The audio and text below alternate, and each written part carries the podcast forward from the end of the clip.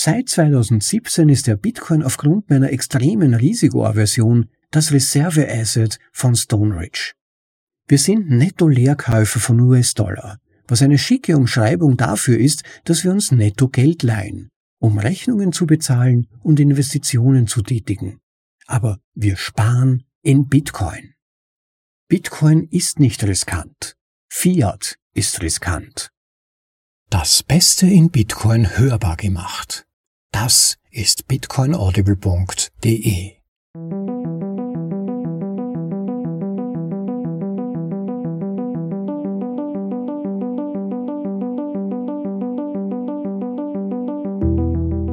Willkommen zur Folge Nummer 164 von bitcoinaudible.de, dem Podcast mit den besten Artikeln aus dem Bitcoin Space, für euch übersetzt in die deutsche Sprache und danach vorgelesen, zum bequemen Anhören, ob unterwegs oder daheim.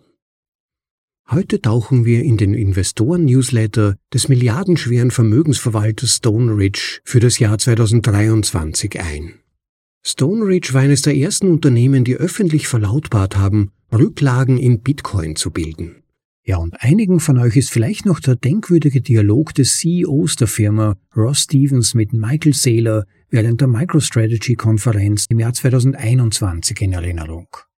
Während sich europäische Unternehmen unter dem Diktat ihrer Regierungen und einer immer zentralistischer agierenden Europäischen Union in Überregulierung und Restriktionen aufreiben, erlaubt dieser Blick über den großen Teich interessante Einblicke in die Langzeitstrategien eines solchen visionären Vorreiterunternehmens zu den Themen Risikomanagement, Dankbarkeit, dem Kunstmarkt, Geldentwertung und den Torheiten des Fiat-Standards, Mitarbeiterführung und nicht zuletzt Bitcoin als Reserveasset. Dieser Investoren-Newsletter ist eine großartige Lektüre, wie ich fand, die man nicht verpassen sollte. Deshalb wollte ich sie mit euch teilen und an dieser Stelle auch gleich vorweg ein Lob an Ross Stevens, den CEO der Firma, für die unglaubliche Arbeit, die er leistet. Macht es euch also schon mal gemütlich und lasst euch ein auf diesen etwas längeren, aber wie erwähnt, äußerst anhörenswerten Rückblick von Ross Stevens auf das Jahr 2023. Investorenbrief für das Jahr 2023 von Stoneridge. Ein Zitat von Tom Ginsburg, Professor der Universität von Chicago, in seiner Einberufungsansprache 2023. Wir sind hart zu den Ideen und freundlich zu den Menschen. Ein Zitat von Banksy. Es braucht nicht viel, um ein erfolgreicher Künstler zu werden. Alles, was man tun muss, ist sein ganzes Leben der Kunst zu widmen. Ein Zitat des Dalai Lama, wenn du denkst, dass jemand anderes an allem schuld ist, wirst du sehr leiden. Und zuletzt ein Zitat eines anonymen Kampfsportlehrers, übermittelt von Lynn Alden, 2023. Der Träger eines schwarzen Gürtels ist nicht jemand, der nie getroffen wird. Der Träger eines schwarzen Gürtels ist jemand, der getroffen wird und dem das egal ist. Liebe Mitinvestoren, Bevor er 1914 zur ersten transarktischen Expedition aufbrach, musste Ernest Shackleton, der Kapitän der Endurance, eine Mannschaft rekrutieren. Er entschied sich für die folgende Zeitungsannonce. Männer für gefährliche Reise gesucht. Niedriger Lohn, bittere Kälte, lange Stunden in völliger Dunkelheit, sichere Rückkehr zweifelhaft, Ehre und Anerkennung im Falle des Erfolgs. Shackleton wählte seine Männer nicht nur nach ihren technischen Fähigkeiten, sondern auch nach ihrem Charakter und Temperament aus. Er verteilte die Aufgaben gleichmäßig auf Offiziere, Wissenschaftler und Seeleute. Sein antihierarchischer Managementansatz, der zu jener Zeit revolutionär war, führte zu einer starken Loyalität. Vielleicht am markantesten war Shackletons Einstellung zu jedem Teil der Reise, egal wie beschwerlich er war. Ich darf das tun. Niemals ich muss das tun. Neben ansteckend, anregend und inspirierend war Shackletons Einstellung, wie sich herausstellte, vor allem auch lebensrettend. Die Geschichte der Endurance in Kürze. Die Endurance verließ Großbritannien im August 1914 und blieb im folgenden Januar im antarktischen Eis stecken. Shackleton blieb nichts anderes übrig als zu warten und zu hoffen, dass der südliche Frühling das Eis auftauen würde. Nach neun quälend geduldigen Monaten taute das Eis schließlich auf. Anstatt das Schiff zu befreien, zerdrückte es unerwartet den Rumpf. Shackleton befahl, das Schiff zu verlassen, und die Mannschaft schlug ihr Lager auf einer Eisscholle auf, in der Hoffnung, in Sicherheit zu treiben. Daraus wurde nichts. Sechs zermürbende Monate später, im April 1916, begann die Eisscholle auseinanderzubrechen. Die Besatzung sprang schnell in die Rettungsboote und überlebte eine erschütternde fünftägige Reise zur nächstgelegenen Landmasse, nur um einen brutal unwirtlichen Ort vorzufinden, an dem es praktisch keine Chance gab, von Rettern entdeckt zu werden. Angesichts der Tatsache, dass sie mit ziemlicher Sicherheit verhungern würden, wenn sie blieben, warteten und hofften, brach Shackleton mit einem fünfköpfigen Teil seiner Besatzung zu einer behelfsmäßigen Reise in einem offenen Boot auf, um eine bekannte Walfangstation in 720 Meilen Entfernung aufzusuchen. Einige Wochen später, als ihr Ziel in Sichtweite war, geriet die Besatzung in einen Wirbelsturm, der, wie sie später erfuhr, einen 500 Tonnen Dampfer versenkte. Die Mannschaft überlebte den Sturm in ihrem winzigen Boot und landete am nächsten Tag sicher an der Küste. Shackleton machte sich sofort zu Fuß auf dem Weg zur Walfangstation, bewaffnet mit einer technischen Ausrüstung, die aus nur einem einzigen 50 Fuß langen Seil bestand. Er legte 32 tückische Meilen über gefährliches Berggelände in 36 Stunden zurück, um sein Ziel zu erreichen. Nachdem Shackleton schnell ein Rettungsschiff organisiert hatte, raste er los, um seine gestrandete Endurance-Besatzung zu bergen und traf im August 1916 ein. 19 Monate nachdem das Schiff zunächst festsaß. Alle überlebten. In Shackletons ursprünglichem Rekrutierungsinserat war er sich darüber im Klaren, was jeder seiner Männer zu tun bekommen würde. Gefährliche Reise, bittere Kälte, völlige Dunkelheit, sichere Rückkehr zweifelhaft. Es verlief alles nach Plan. Kapitel 1 Ich werde Als Geschäftsmann und Versorger meiner Familie muss ich viele Dinge tun. Aber das war nie das, was ich mir gesagt habe. Ich kann 4000 Meilen nach Europa reisen und vom besten Underwriter der Branche etwas über Luftfahrrückversicherung lernen. Ich kann in die Innenstadt fahren und von dem Mann, der mehr Lebensversicherungen verkauft hat als jeder andere auf der Welt, etwas über Lebensversicherungen lernen. Ich darf dem Investitionsausschuss angehören, unter anderem für unsere Strategie für Nachkriegs- und zeitgenössische Kunst, PwC, die allen Amerikanern den Zugang zu einem potenziell wertvollen, zuvor unzugänglichen Hard Asset Engagement ermöglicht. Stone Ridge ist nicht die Endurance, aber ich kann mich auch mit meinen Kollegen zusammentun, wenn sich unser verwaltetes Vermögen aufgrund von Wirbelstürmen und vielen Anlegerrücknahmen halbiert hat und die Rentabilität des Unternehmens in den Keller geht. Ich kann beurteilen, was wir verpasst haben, wenn ein Fonds, der nach zwei Jahren Vorbereitungszeit und großen Hoffnungen aufgelegt wurde, nicht aufgelegt wird. Ich werde Executive Chairman von NYDIG, wenn fast alle unsere Mining-Kunden ihre Kredite nicht mehr bedienen können und der größte Fiat-Banker seiner Generation den Staat auffordert, Bitcoin abzuschalten. Wenn ich darf, bin ich geerdet und dankbar. Ich muss macht mich müde und verbittert. In diesem Jahr hat Stone Ridge in Zahlen, die mir unbegreiflich sind, fast drei Milliarden Dollar an unkorrelierten Handelsgewinnen für unsere Investoren in allen Geschäftsbereichen erwirtschaftet. Und das ohne einen einzigen Verlustmonat. Auch wenn jeder bei Stone Ridge stolz auf diese Zahlen sein kann, ist eine Perspektive wichtig. Erstens. Nichts, was wir in diesem Jahr erreicht haben, ist auf dieses Jahr zurückzuführen. Erfolg und Misserfolg sind nachlaufende Indikatoren.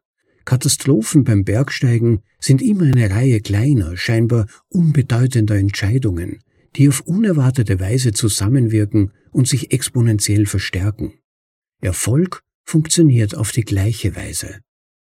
Heutzutage ist es in Mode zu behaupten, dass die Ergebnisse von Investitionen einem Potenzgesetz folgen. Das ist technisch wahr und seelenlos. In Stone Ridge liegt der Wertzuwachs, den wir anstreben, in der Weisheit und im Vertrauen in unsere Beziehungen zueinander. Das Leben ist viel befriedigender, wenn wir erkennen, dass auch Beziehungen einem Kräftegesetz folgen und entsprechend investieren. Zweitens lassen wir uns von der Einfachheit unseres Geschäftsmodells leiten. Die Bescheidenheit unserer Fragen und die Schlichtheit unseres Handelns, unsere unverhohlene Offenheit, mag gelegentlich an unverantwortliche Naivität grenzen, aber wir überschreiten diese Grenze nur selten. Und selbst wenn wir es tun, halten wir uns gegenseitig so fest den Rücken frei, dass wir uns immer wieder in Sicherheit bringen können. Unser nachhaltigster Wettbewerbsvorteil besteht vielleicht darin, dass wir uns in der Einfachheit unserer Arbeit wohlfühlen. Das Ego vieler Menschen, insbesondere in unserer Branche, verbietet Wege, von denen sie glauben, dass sie von außen entwertet werden könnten. Das ist alles, was sie tun? Genau diesen Satz hören wir in Stone Ridge sehr oft. Für uns war das immer in Ordnung. Drittens waren unsere Gewinne hyperdiversifiziert, weil unsere Philosophie des Risikomanagements unantastbar ist. Ich werde nie die Tatsache aus den Augen verlieren, dass die größten Zahlen, wenn sie auch nur mit einer Null multipliziert werden, alle am gleichen Ort enden. Unsere tägliche Praxis schärft das Bewusstsein für die Gefahr von Nichtlinearitäten. Regen schenkt Leben, Flut nimmt es. Eine Überschwemmung ist nur ein lichtlinearer Regen. In Stone Ridge fürchten wir die Nichtlinearitäten des Marktes, weil wir sicher wissen, dass wir nicht wissen, wann sie eintreffen werden. Unser einziger Schutz, und glücklicherweise ist es ein starker, ist nicht ein Portfolio unkorrelierter Unternehmen. Es ist ein Portfolio von unkorrelierten Unternehmen, von denen viele von physikalischen Prozessen abhängen. Erdbeben, Wirbelstürme, Erdgas, das aus dem Boden kommt, und nicht von den Finanzmärkten. Viertens ist der einzige Finanzmarkt, auf dem ich mich gerne stark engagiere, ein Fiat-Markt. Als Bitcoin-Maxi bezeichnet zu werden, ist für mich ungefähr so beleidigend, wie als heliozentrischer Maxi bezeichnet zu werden. Satoshi hat uns dieses Jahr geholfen. Abschnitt 2 Sie müssen ihr nur ihr ganzes Leben widmen. Eugene Famer, Professor an der University of Chicago, wurde zwar für seine bahnbrechenden Arbeiten zur Markteffizienz mit dem Nobelpreis ausgezeichnet, sein noch größerer Beitrag war meiner Meinung nach jedoch seine Arbeit zum Principal Agent Problem. Ein kleiner Einwurf von mir als Vorleser. Die Principal Agent Theorie beschreibt wirtschaftliche Beziehungen von Vertragsparteien, also in der Regel Auftragnehmer und Auftraggeber, bei denen eine von beiden Seiten, das kann sowohl der Auftragnehmer als auch der Auftraggeber sein, einen Informationsvorsprung oder sonstigen Vorteil gegenüber der anderen Seite besitzt. Durch die ungleich verteilten Informationen, das Machtungleichgewicht, kann es zu problematischem Verhalten zwischen beiden Parteien kommen, zum Beispiel einer Ausnutzung des Vorteils, Betrug, negativer Risikoauslese etc. Und dieses problematische Verhalten von einer der Vertragsparteien kann schließlich zu einem Versagen des Marktes führen. Ein adäquates Management des Principal-Agent-Problems ist also essentiell für langfristig beidseitig profitable Marktbeziehungen. Für all jene von euch, die sich in diese Thematik ein wenig einlesen wollen, füge ich einen Link mit tiefergehenden Informationen im Begleittext zu dieser Vorlesung auf unserer Website bitcoinaudible.de hinzu. Weiter im Text. In seiner exquisiten Theorie Schöne Logik, keine Gleichungen, österreichische Tradition, stellte Famer fest, dass in der Unternehmensfinanzierung Eigentum und Kontrolle eines Unternehmens getrennt sind. Die Aktionäre besitzen das Unternehmen. Die Mitarbeiter leiten das Unternehmen. Famer identifizierte zwei heuristisch lösbare, aber grundsätzlich unlösbare Probleme mit diesem System. A. Die Angleichung der Anreize und B. Informationsasymmetrie. 30 Jahre später hat sich mein Weltbild noch immer nicht von Famers Kursen und seinen Arbeiten zum Principal Agent Problem erholt. Arbeitnehmer und Eigentümer haben nicht die gleichen Anreize. Bei Tausenden von Entscheidungen in kleinen und großen Unternehmen wird versucht, diesen Abstand zu minimieren. Wenn Unternehmen wachsen, ist es für alle Beteiligten unmöglich, Zugang zu identischen Informationen zu haben. Siehe Informationsasymmetrie. Die Unternehmensleitung steht vor einem ständigen Kompromiss hinsichtlich des Informationsgehalts, den sie bei Unternehmensentscheidungen berücksichtigt. Wenn Sie versuchen, den Informationsgehalt zu maximieren, das heißt alle Mitarbeiter auffordern, ständig über alles, was sie tun, zu berichten, verfügt das Management über mehr Informationen, um bessere Unternehmensentscheidungen zu treffen. Aber das Unternehmen minimiert den Nutzen der Spezialisierung der Mitarbeiter, was den Unternehmenswert beeinträchtigt. Wenn das Management den Input der Mitarbeiter minimiert, zum Beispiel indem es die Mitarbeiter niemals von ihren Aufgaben ablenkt, maximiert es den Nutzen der Mitarbeiterspezialisierung, allerdings auf Kosten einer Einschränkung des Informationsgehalts, der in wichtige Managemententscheidungen einfließt. Es gibt keine richtige Antwort. Unternehmensform, Vergütungsstrukturen und sogar interne Besprechungspraktiken sind alles Beispiele für implizite Ergebnisse von Unternehmen, die mit dem Principal-Agent-Problem konfrontiert sind. Im Jahr 1980 schrieb Famer, dass die Agency-Kosten, also die Kosten für korrekte Anreize für adäquates Handeln, das zentrale Problem für Unternehmensfinanzen sind. Ich denke, er hat recht. In Stoneridge betrachten wir die Agency-Kosten als das zentrale Problem bei der Vermögensverwaltung und damit als das zentrale Problem bei der Preisbildung für Vermögenswerte. In den kommenden Jahrzehnten werden wir sehen, ob wir recht haben. Ein Zitat von Polonius aus Hamlet über die Gründe, warum Stone Ridge die Rückversicherung als erstes Franchise-Unternehmen gewählt hat. Auch wenn es Wahnsinn ist, hat es doch Methode. Ende des Zitats. Jedes Franchise, dessen Aufbau wir in Betracht ziehen, erfordert zwei Bedingungen, die beide nicht ausreichen. Erstens klar identifizierbare Principal-Agent-Probleme, die durch eine einzige Partnerschaft mit Stoneridge für Branchenführer minimiert werden können. Zweitens, und damit zusammenhängend, Zugang zu nachhaltig wertvollen geschützten Daten, unabhängig von deren Quelle. Betrachten wir zwei scheinbar nicht miteinander verwandte Branchen, die Katastrophenrückversicherung und die Kunst, und sehen wir durch die Linse des Principal-Agent-Problems, so sehen wir vielleicht mehr Gemeinsamkeiten als Unterschiede. Im Jahr 2012, also noch bevor wir über AUM, also Assets Under Management, verfügten, sammelten wir die Prospekte aller Katastrophenanleihen, die jemals ausgegeben wurden, von Hand und bauten in mühevoller Kleinarbeit eine eigene Datenbank mit ihren Merkmalen auf. Wir haben eine Menge gelernt. Später griffen wir mit Erlaubnis auf die hochgradig geschützte, jahrzehntelange Performance-Historie von Katastrophenquotenanleihen weltweit führender Rückversicherer unserer Partner zu. Wir lernten mehr. Wir waren an zwei grundlegenden Fragen interessiert.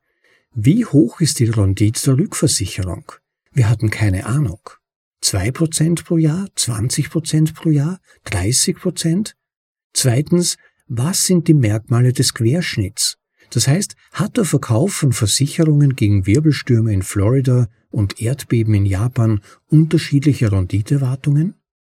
In traditionellen Modellen zur Preisgestaltung von Vermögenswerten sollte die Katastrophenrückversicherung aufgrund ihrer fehlenden Korrelation mit dem Markt nicht eingepreist werden. Das ist eine schicke Umschreibung dafür, dass die erwartete Rendite nicht über dem risikofreien Satz liegen sollte. Darüber hinaus sollte kein Teil des Querschnitts unterschiedlich bepreist sein. Das ist eine schicke Umschreibung dafür, dass das Rückversicherungsrisiko in Florida und Japan die gleiche Überschussrendite haben sollte. Und diese sollte gleich Null sein.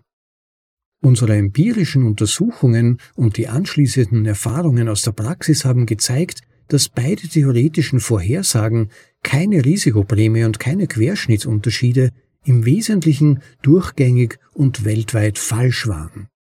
Die Katastrophenrückversicherung wies eine stark positive Risikoprämie und einen vorhersehbar differenzierten Querschnitt auf, wobei das US-Risiko eine weit höhere erwartete Rendite aufwies als das Nicht-US-Risiko. In diesem Jahr hat unsere Flagship-Rückversicherungsstrategie um 45 Prozent zugelegt und damit die beste Performance in ihrer zehnjährigen Geschichte erzielt. Unsere indexähnliche Strategie für Katastrophenanleihen ist um 21 Prozent gestiegen und liegt mit ihrer über zehnjährigen Erfolgsbilanz an der Spitze der Branche.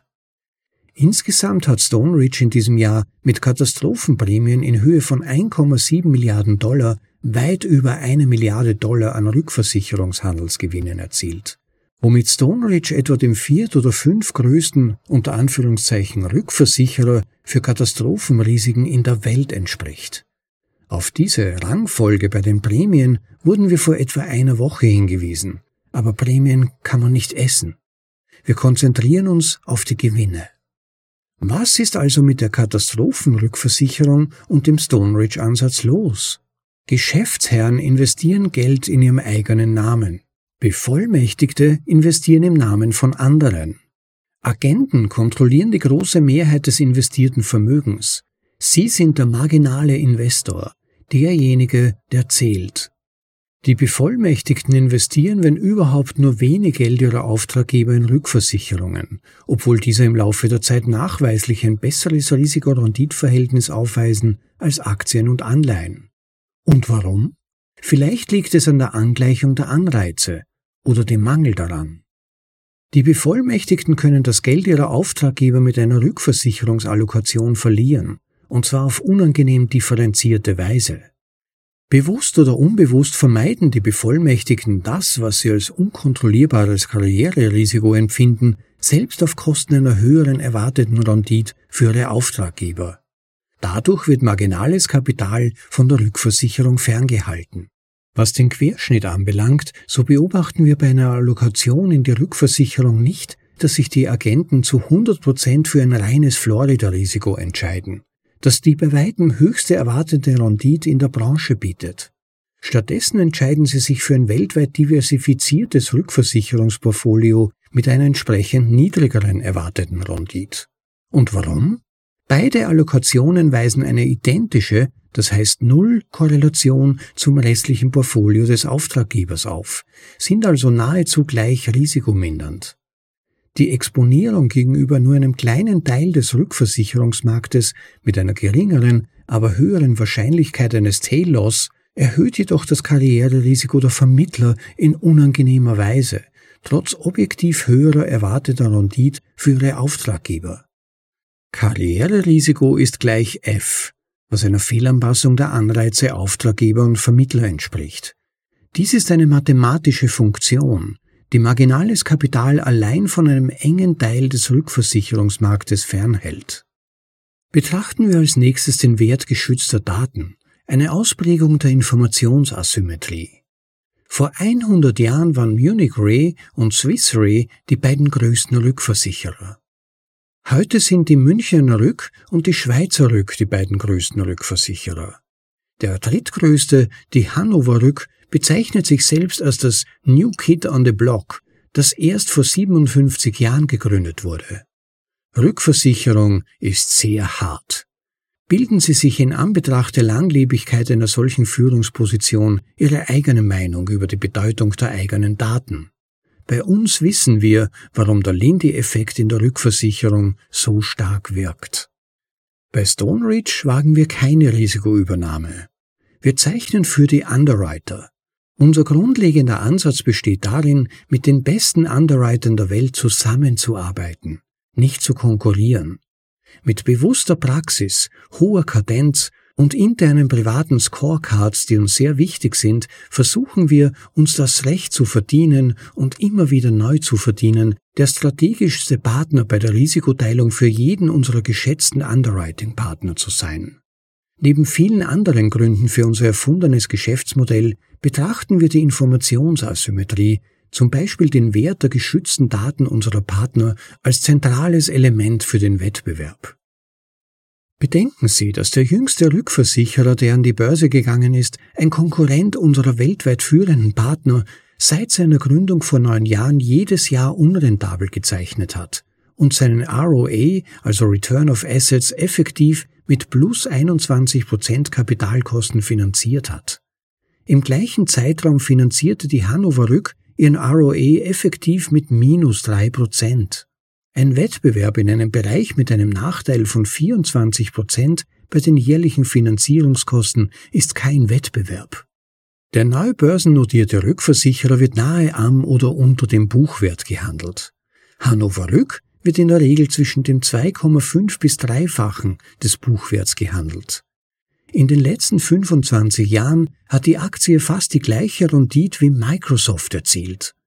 Wer sagt denn, dass Rückversicherungen uninteressant sind? Erinnern Sie sich noch an die 45% Rendite, die unser Flaggschiff, die Rückversicherung, in diesem Jahr erzielt hat? Diese Leistung macht uns stolz und traurig zugleich. Makler werden zu Recht dafür kritisiert, dass sie in allen Anlageklassen zu viel kaufen und zu wenig verkaufen. In der Tat ist der bekannte Unterschied zwischen den Renditen von Aktienfonds und den Renditen, die Anleger in diese Fonds erhalten, Fonds versus Anlegerrendite, enorm und liegt über Jahrzehnte hinweg konstant bei etwa einem Prozent pro Jahr. Dies bedeutet, dass die Marktteilnehmer auf etwa ein Viertel der gesamten Risikoprämie für Aktien verzichten, weil es ihnen unangenehm ist, Ex-Post-Verlustpositionen zu halten und die Anreize mit den Auftraggebern nicht übereinstimmen. Das gleiche gerichtete Ergebnis und aus dem gleichen Grund gibt es auch bei Rentenfonds und in der Tat bei jeder Fondskategorie. Ein gleichgerichtetes Ergebnis und aus dem gleichen Grund gibt es auch bei Rentenfonds und in der Tat bei jeder Fondskategorie. Die entsprechende Rendite für unsere Flaggschiff-Rückversicherungsstrategie beträgt 4,7 Prozent pro Jahr. Der durchschnittliche Anleger hat über zehn Jahre hinweg 4,7 Prozent weniger verdient als unsere Buy-and-Hold-Investoren. Die größte Differenz, die wir je in der Vermögensverwaltung gesehen haben. Als Vermittler im Namen unserer Anleger ist diese Spanne für uns erschütternd. Als die größten Einzelanleger in der Strategie, als Auftraggeber, ist die massive Dichotomie zwischen Strategie und Anlegerrendit die eigentliche Ursache dafür, warum die Rückversicherung für diejenigen, die wie Auftraggeber handeln können, so attraktiv ist. Ein Zitat von Ferris Bueller aus dem Film Ferris Bueller's Day Off darüber, warum Kunst das neueste Stone Ridge Franchise ist. Das Leben bewegt sich ziemlich schnell. Wenn man nicht ab und zu innehält und sich umsieht, könnte man es verpassen. Ende des Zitats. 50 Jahre bevor Stone Ridge mit dem Aufbau unserer Datenbank für Katastrophenanleihen begann, gründete ein kleines Team an der Universität von Chicago das Center for Research in Security Prices, CRSP, ausgesprochen CRISP, und begann in mühsamer Kleinarbeit mit dem Aufbau der ersten Datenbank für Aktienrenditen überhaupt. Heute, wo Aktienfonds und börsengehandelte Fonds mehrere Billionen Dollar wert sind, ist es schwer vorstellbar, dass in der noch nicht so lange zurückliegenden Vor-Crisp-Zeit niemand die Antwort auf die grundlegende Frage kannte, wie viel Rendite bringen Aktien? Zwei Prozent pro Jahr? 20 Prozent pro Jahr? 30 Prozent? Keiner wusste es. Mit Hilfe alter Zeitungen und Mikrofilme sammelte das CRISP-Team von Hand Aktienkurse, Dividenden, Aktiensplits, Aktienzahl und Kapitalmaßnahmen beginnend in den 1920er Jahren und bis in die frühen 1960er Jahre. Nach Abschluss dieser Arbeiten konnten die CRISP-Forscher zum ersten Mal die Frage beantworten, wie viel Rendite bringen Aktien? Die Antwort auf diese Frage gab der Investmentfondsbranche einen enormen Auftrieb. Ebenso wichtig ist, dass CRISP den Forschern zum ersten Mal einen Einblick in den Querschnitt Small Cap versus Large Cap, Growth versus Value, positives versus negatives Momentum und so weiter ermöglichte, um sich eingehender damit zu befassen und die erwarteten Aktienrenditen zu verstehen, was sowohl der akademischen Finanzwelt als auch der Finanzdienstleistungsbranche neue Impulse gibt. Spulen wir bis heute vor.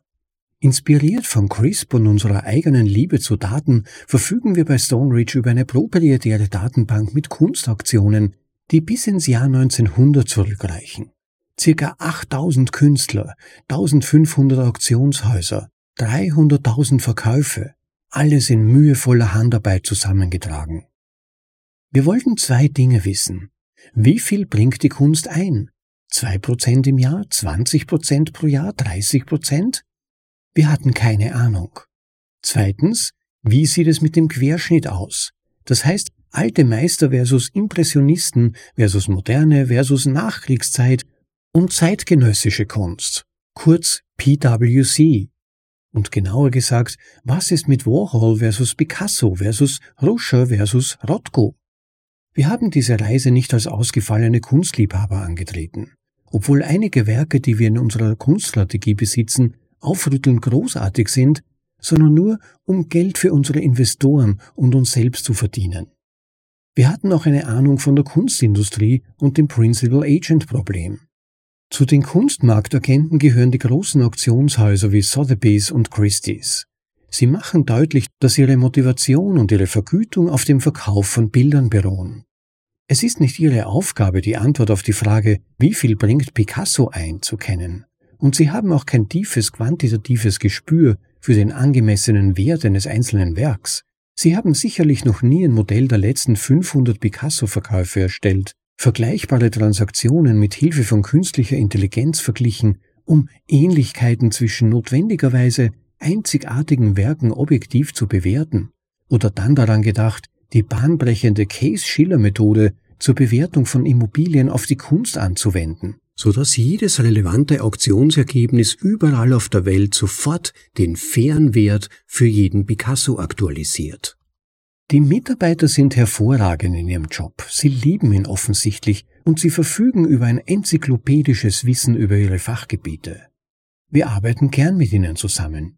Ihren Kunden jedoch datengestützte Bewertungsmodelle für einzelne Werke zur Verfügung zu stellen oder gar die historische Rendite eines Künstlers oder eines Genres zu kennen, ist einfach nicht Teil ihrer Anreize. Am ehesten können sie so etwas wie Picassos Markt ist im Moment stark anbieten. Und selbst das wäre eine Anekdote, keine belastbare quantitative Aussage. Zu den Auftraggebern auf dem Kunstmarkt gehören neben Stone Ridge über unsere Kunststrategie etwa 1000 Familien auf institutioneller Ebene. Eine dieser Familien dekoriert vielleicht ein Haus in Aspen mit einer leeren Wand, von der sie glaubt, dass sie von einem blauen Rothko profitieren würde. Sie kaufen diesen Rothko vielleicht, weil er blau ist, nicht weil der Zeitwert 10 Millionen Dollar beträgt und sie 12 Millionen Dollar bezahlt haben.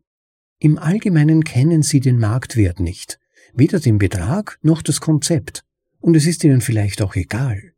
Sie haben sicherlich keinen Zugang zu proprietären Daten, KI-gesteuerten Comp-Bewertungen der letzten 50 Verkäufe ähnlicher Bilder oder unemotionalen multifaktoriellen Bewertungsmodellen.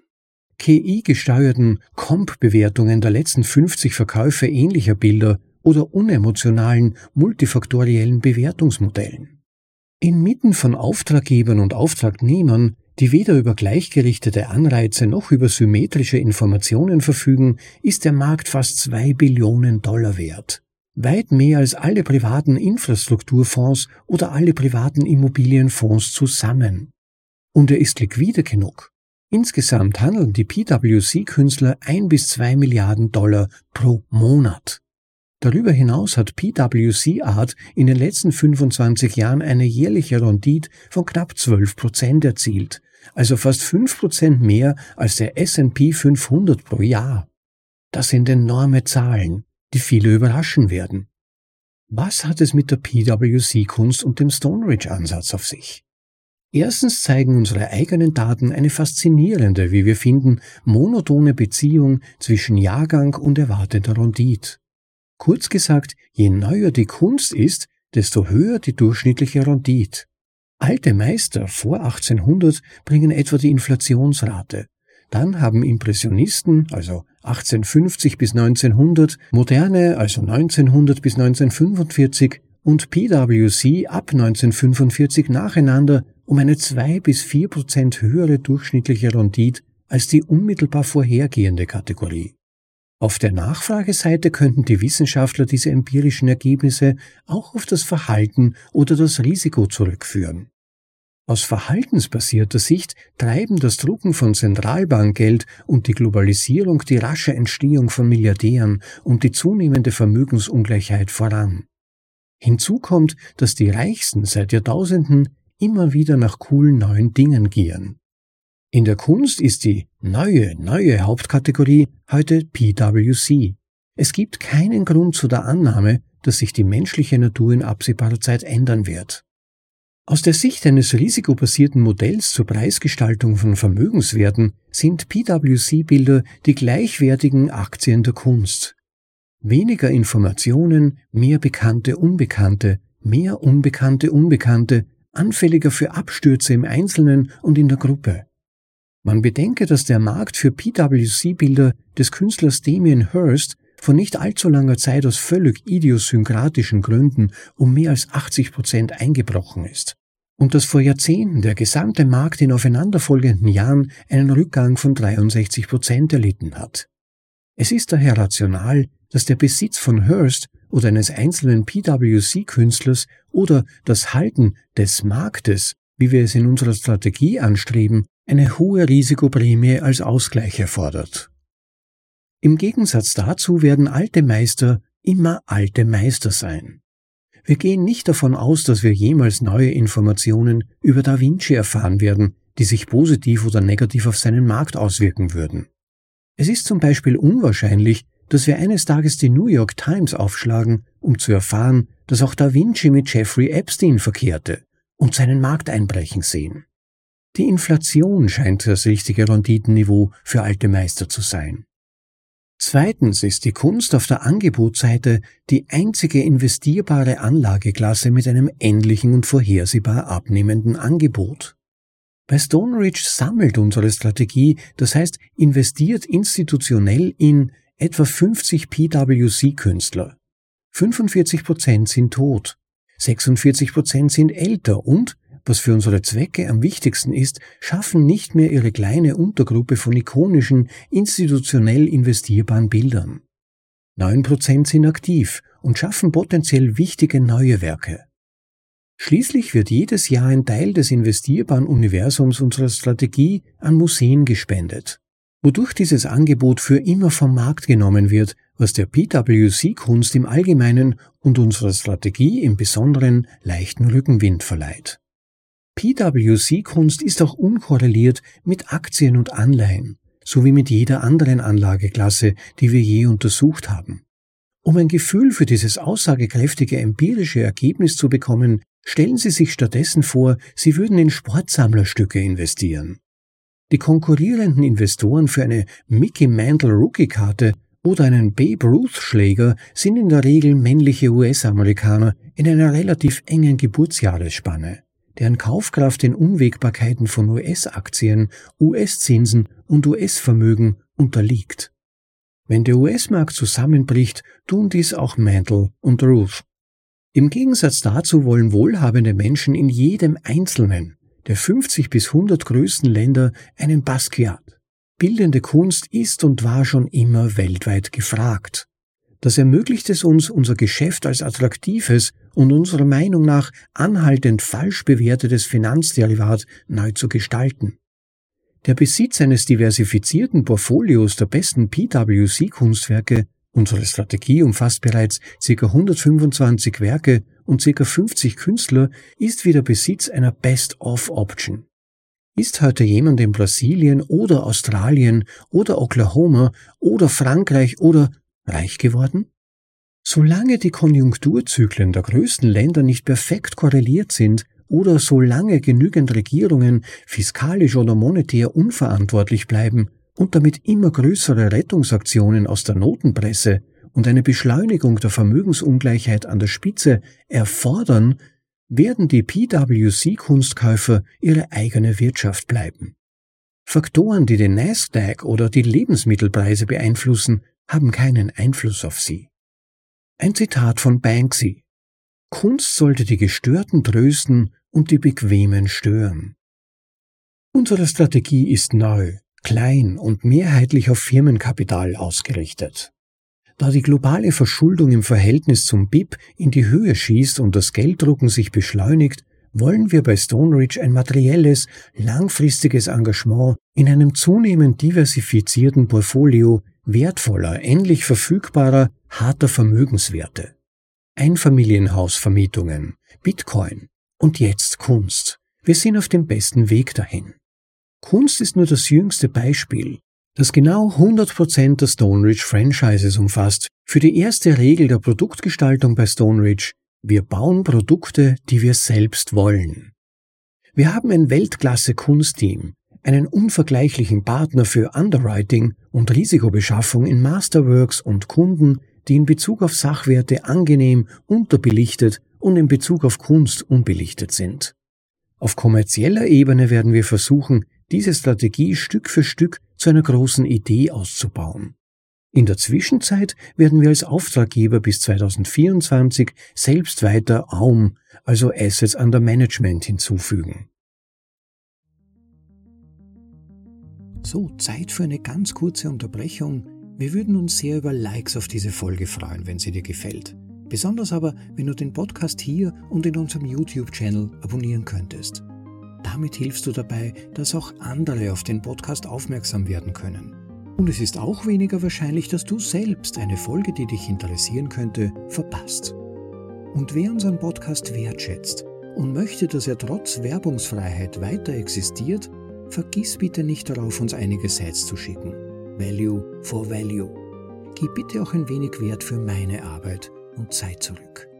Danke. Wenn du denkst, dass jemand anderes an allem schuld ist, wirst du sehr leiden. Wenn Sie bei Stoneridge eine Meinung äußern und jemand ihr folgt, müssen Sie für die Folgen gerade stehen. Unser Kodex ist die Symmetrie mit unseren Anlegern, die Beteiligung am Schaden und die Zahlung einer erheblichen finanziellen Strafe, wenn etwas schief geht, unabhängig von der Ursache. In den Jahren, in denen wir in irgendeinem Bereich Geld verloren haben, ist nicht unbedingt etwas schiefgelaufen. Denn erfolgreiches Investieren mit Risikoprämie erfordert gelegentliche schlechte Jahre, die unvorhersehbar sein müssen. Sonst gäbe es gar keine Risikoprämie. In diesen Jahren ist jedoch mit Sicherheit etwas schiefgelaufen. Und zwar in eigentlichem Sinn, dem einzigen Sinn, der zählt. Wir haben Geld verloren. Die vollständige Übernahme der Verantwortung für unsere Anlageergebnisse, ob positiv oder negativ, erfordert die maximale Vermeidung von Branchen, die von politischer Bevorzugung abhängig sind. Das heißt, wenn Lobbying, Subventionen oder staatlich unterdrückte Zinssätze die Branche lebensfähig machen. Das Federstrichrisiko, wenn eine politische oder behördliche Unterschrift ein Unternehmen über Nacht unrentabel machen kann, verstößt gegen unsere grundlegendste Risikomanagementdisziplin und ist eine Beleidigung für unsere Unternehmenskultur. Wir reagieren allergisch auf die negative Energie umverteilender Gewalttätigkeiten. Die Lösung, die sich aus den ersten Grundsätzen ergibt, ist eine unkorrelierte Wirtschaft, die insbesondere nicht mit der Manipulation der Aktien- und Anleihenmärkte durch die Zentralbanken korreliert. Stellen Sie sich statt einer Zentralbank und eines Landes ein schlecht geführtes Privatunternehmen mit enormen unbezahlbaren Schulden vor, das dem Markt eine Zinssenkung ankündigt. Preise mit geringem Informationsgehalt sind nicht investierbar. Wie bei einem Kriegsspiel kann man nur gewinnen, wenn man nicht mitspielt. Als Orientierungshilfe und für einen Spielplan wenden wir uns erneut an die University von Chicago und an FAMA, Diesmal jedoch an seine mit dem Nobelpreis ausgezeichnete Arbeit über die Hypothese des effizienten Marktes, EMH.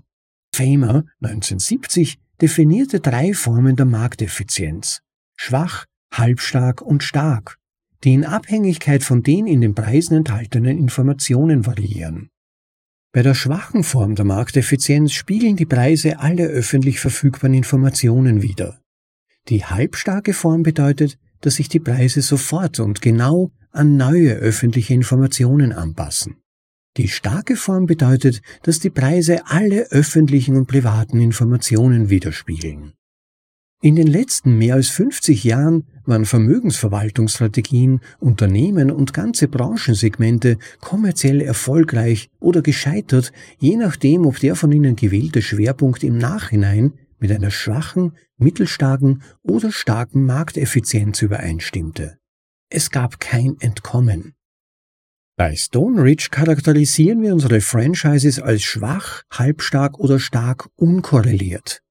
Bei der starken Form sind die Franchise-Renditen nicht nur unkorreliert, sondern auch unkorreliert mit den Märkten. Erdbeben und Wirbelstürme betrifft die Rückversicherung, volumetrische PDP PDP bedeutet Proven Developed Producing für die Bohrlochproduktion, was den Sektor Erdgas betrifft, und an die Lebensdauer gebundene Erträge, Hier steht die Einführung in Quartal 1 2024 bevor. All diese sind Stone Ridge Franchises, die eine starke Form der Unkorrelation aufweisen.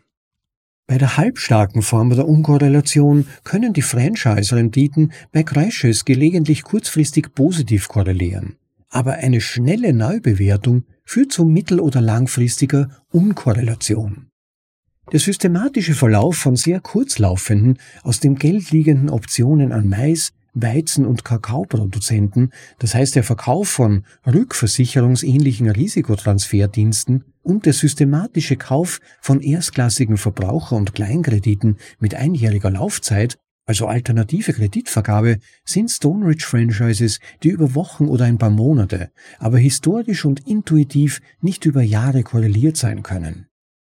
Die Höhe der Risikoprämie in Verbindung mit der Geschwindigkeit, mit der sie neu bewertet werden, führt dazu, dass diese Bereiche eine semi-starke Form der Unkorrelation aufweisen. Bei der schwachen Form der Unkorrelation schließlich sind die Franchise-Renditen systematisch der Unerbittlichkeit der Geldentwertung ausgesetzt. In kurzen bis mittleren Zeitabständen kann die Geldentwertung eine positive Korrelation verursachen. Aktien schießen in der Anfangsphase von Hyperinflationen in die Höhe, siehe zum Beispiel Weimar, Simbabwe oder Argentinien, und sie täuschen die Besitzer jedes Mal über ihren wachsenden Reichtum, bevor er weg ist. Im Gegensatz dazu sind begehrte Sachwerte, deren Angebot endlich ist, während einer Hyperinflation nicht abgestürzt, ganz im Gegenteil, was ihre mittel- bis langfristigen Korrelationen auf Null brachte. PWC-Kunst, SFR und Bitcoin sind Stone Ridge Franchises mit hohem Beta für die Entwertung von Fiat und weisen daher eine schwache Form der Unkorrelation auf. Nicht zu heiß, nicht zu kalt. Bevor wir uns auf die Reise zu einer neuen Stone Ridge Franchise begeben, müssen wir a. das Produkt für uns selbst wollen, b glauben, dass niemand verlieren muss, damit wir, Stone Ridge und unsere Investoren gewinnen, und c. die Rolle des Principal Agent Problems in einer Branche erfolgreich bewerten und uns d. empirisch und intuitiv von der Unkorrelation der Franchise überzeugen. Doch selbst unter der Voraussetzung, dass wir all dies berücksichtigt haben, müssen wir noch eine letzte, äußerst strategische und folgenreiche Entscheidung treffen. Die Risikowahl. Das heißt, wie viel Risiko sind wir bereit einzugehen? Und wie konkret sollen wir uns in der Branche engagieren, wenn wir das wissen? Intern nennen wir unseren Ansatz vielleicht zu quantitativ die drei kleinen Bären. Nicht zu heiß, nicht zu kalt. Entlang der Risikodimensionen, die uns wichtig sind, Marktrisiko, regulatorisches Risiko und Reputationsrisiko, ist zu kalt, zu sicher und die erwartete Rendite nicht hoch genug. Zu heiß hat ein hohes Renditpotenzial, aber für unseren Geschmack zu viel Unsicherheit, insbesondere im Hinblick auf bekannte und unbekannte Unbekannte in angespannten Märkten. Wir suchen nach dem für uns genau Richtigen. Für die alternative Kreditvergabe bedeutet das keine AAA-Studentenkredite, zu kalt, und keine Subprime- oder Schwellenländerkredite, zu heiß. Prime, US-only, ist genau richtig. Bei SFR bedeutet dies keine Häuser über 500.000 Dollar, zu kalt, oder unter 150.000 Dollar, zu heiß. Es bedeutet auch, dass Detroit mit niedrigem Wachstum, zu kalt, und Seattle mit Boom-Bust, zu heiß, nicht in Frage kommen. Häuser für 250 bis 400.000 Dollar im stabilen San Antonio zum Beispiel sind genau richtig. Als wesentliche Quelle für das erwartete Firmeneinkommen investieren wir die Bilanz unseres Unternehmens in alle Stone Ridge Strategien.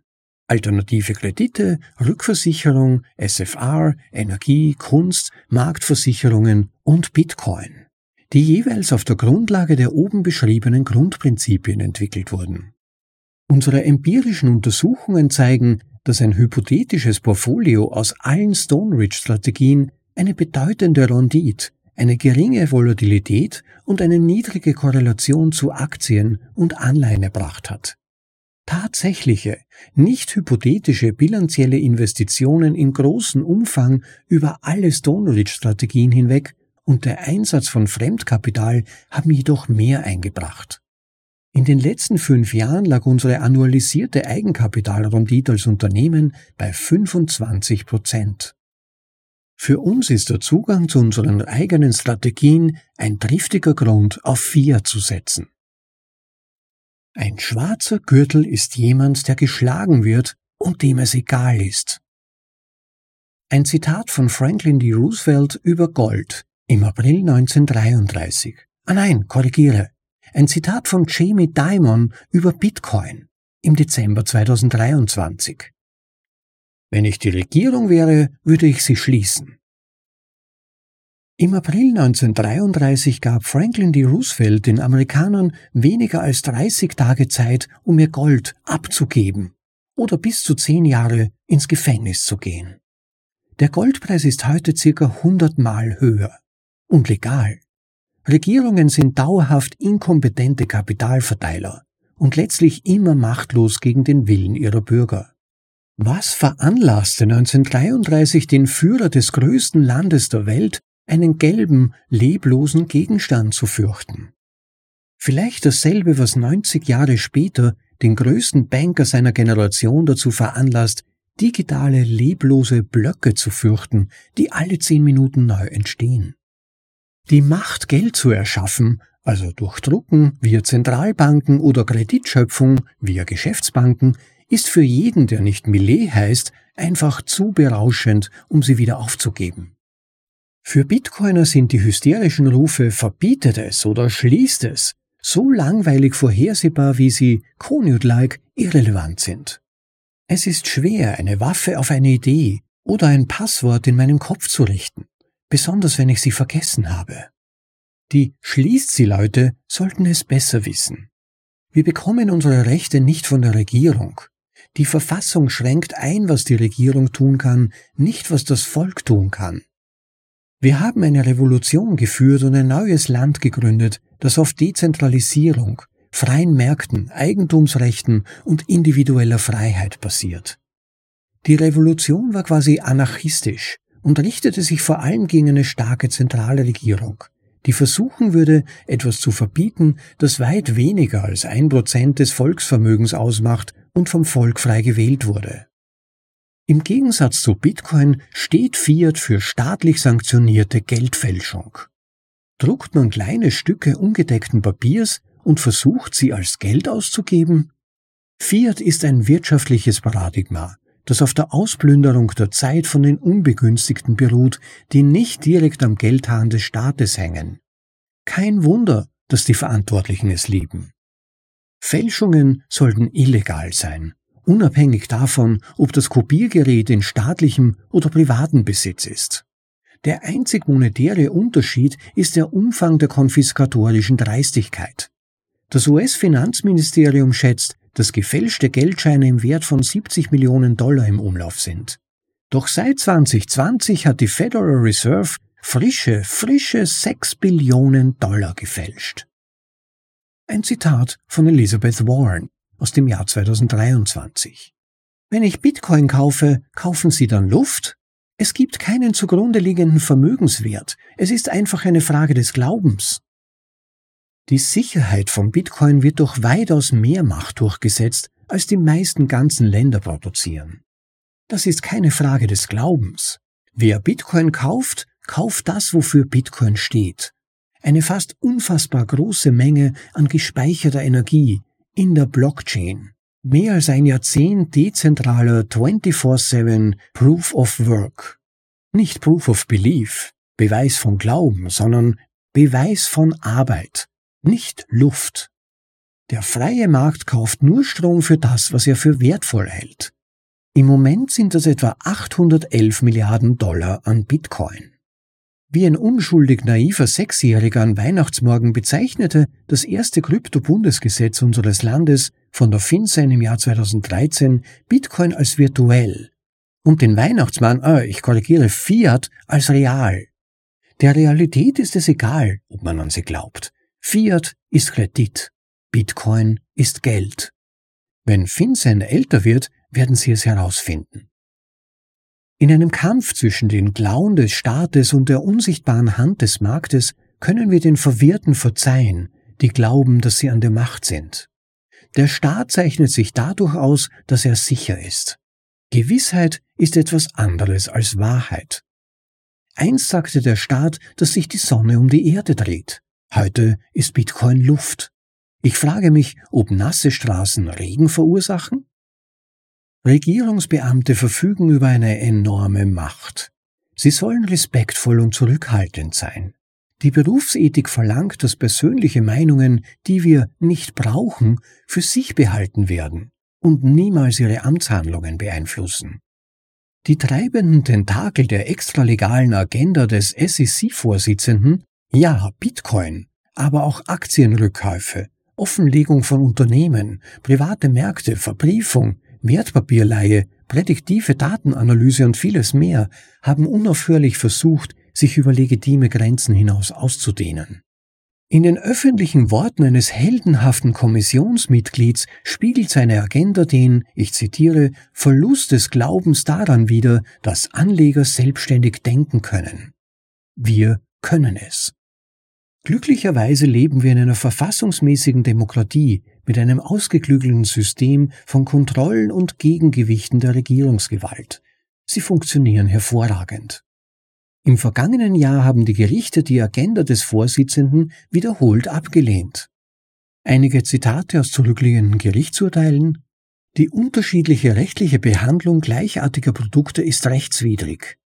Oder die unterschiedliche Behandlung gleichartiger Parteien ist der Kern der ungerechten Diskriminierung. Oder sie können nicht beides haben. Es ist unlogisch, dass die Regel gleichzeitig die Argumentation akzeptiert und ablehnt, die dem Vorteil zugrunde liegt. Oder ihr Vorgehen ist verfassungswidrig, willkürlich und ohne Einhaltung des gesetzlich vorgeschriebenen Verfahrens. Ende der Zitate. Die persönliche Meinung des Vorsitzenden darüber, was das ganze Land braucht oder nicht braucht, einschließlich Bitcoin, spielt keine Rolle. Weitere Niederlagen der SEC sind wahrscheinlich. Alles wird gut werden. In der Zwischenzeit sind die schwarzen Gürtel und Bitcoin egal. Bitcoin ist nicht riskant. Fiat ist riskant. In den letzten ein, drei, fünf und zehn Jahren haben langfristige Fiat-Ersparnisse, das bezieht sich auf den 20-Year und US Treasuries Index, eine kumulative Rendite von 2%, minus 33%, minus 8% bzw. 24% erzielt. In denselben Zeiträumen hat langfristiges, nicht Fiat-Erspartes, also Bitcoin, eine kumulative Rendite von 156 Prozent, 46 Prozent, 1052 Prozent beziehungsweise 5569 Prozent erzielt. Welche ist riskant? Welches ist durch Luft gestützt? Welches sollten wir schließen? Welcher ist derjenige, den wir nicht brauchen? Seit 2017 ist der Bitcoin aufgrund meiner extremen Risikoaversion das Reserveasset von Stone Ridge. Wir sind Netto-Leerkäufer von US-Dollar, was eine schicke Umschreibung dafür ist, dass wir uns netto Geld leihen, um Rechnungen zu bezahlen und Investitionen zu tätigen. Aber wir sparen in Bitcoin. Man kann die unternehmerischen Vorteile einer Mitgliedschaft im Bitcoin-Standard gar nicht hoch genug einschätzen. Seit 2017 haben wir unsere Franchises auf 10 verdoppelt unsere Handelsgewinne mehr als verzehnfacht und unseren Aktionären eine annualisierte Eigenkapitalrendite von 25 Prozent geliefert. Unsere Firmenvergütung, Miete und Gesamtkosten sind in Fiat um 89 Prozent, 119 Prozent bzw. 69 Prozent gestiegen und in Bitcoin um 36 Prozent, 26 Prozent bzw. 43 Prozent gesunken. Je mehr Fiat wir herstellen, desto mehr Bitcoin kaufe ich. Man kann Bitcoin nicht drucken. Ein Zitat von Tyler Durden aus dem Film Fight Club belehrt neue Bitcoiner darüber, dass wir nicht über den Bitcoin-Preis sprechen. Zitat Die erste Regel des Fight Club äh, Bitcoin ist, dass man nicht über den Fight Club äh, den Preis des Bitcoin spricht. In einer Welt, in der staatliches Geld zunehmend entwertet, zensiert und überwacht wird, steht Bitcoin für Optimismus, Fairness, Gerechtigkeit, Wahrheit und Schönheit. Als Geld des Volkes ist Bitcoin unaufhaltsam durch Grenzen, Abwertung, Zensur oder Massenüberwachung. Privatsphäre ist notwendig für eine offene Gesellschaft im elektronischen Zeitalter, schrieb einmal ein sehr weiser Mann. Bitte durchdenken Sie diesen Satz ein paar Mal. Besser noch, lesen Sie den ganzen Aufsatz, erhöhen Sie Ihren Vorsatz, warum Kirche, äh, Geld und Staat getrennt sein müssen. Und der Grund für die erste Regel von Bitcoin wird dann offensichtlich.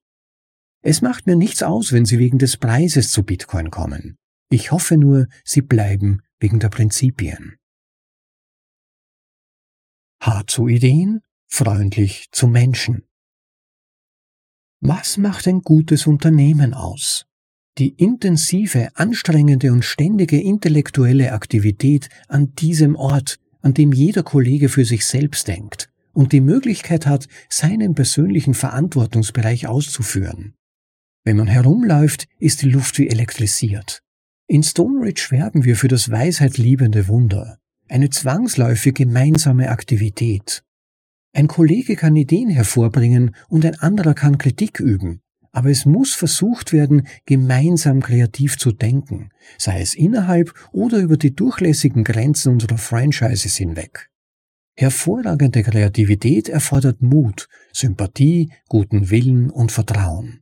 Mit einem Wort Zugehörigkeit. Kreativität ist ohne intellektuelle Freundschaft unmöglich. Wenn es um Fachwissen geht, tun wir nie so, als hätten wir es, wenn wir es nicht haben, aber wir haben auch keine Angst vor seinem Fehlen. Ich sehe meine Hauptverantwortung darin, dazu beizutragen, Bedingungen zu schaffen, die ungetrübtes Denken, schnelles Lernen und intellektuellen Hunger fördern und nicht die Angst, dass wir nicht wissen, was wir nicht wissen. In jedem Bereich hat es Debatten gegeben, in denen intelligente, wohlmeinende Menschen Positionen eingenommen haben, die im Nachhinein betrachtet lächerlich waren. In Stoneridge haben wir uns schon einmal geirrt und wir werden uns wieder irren.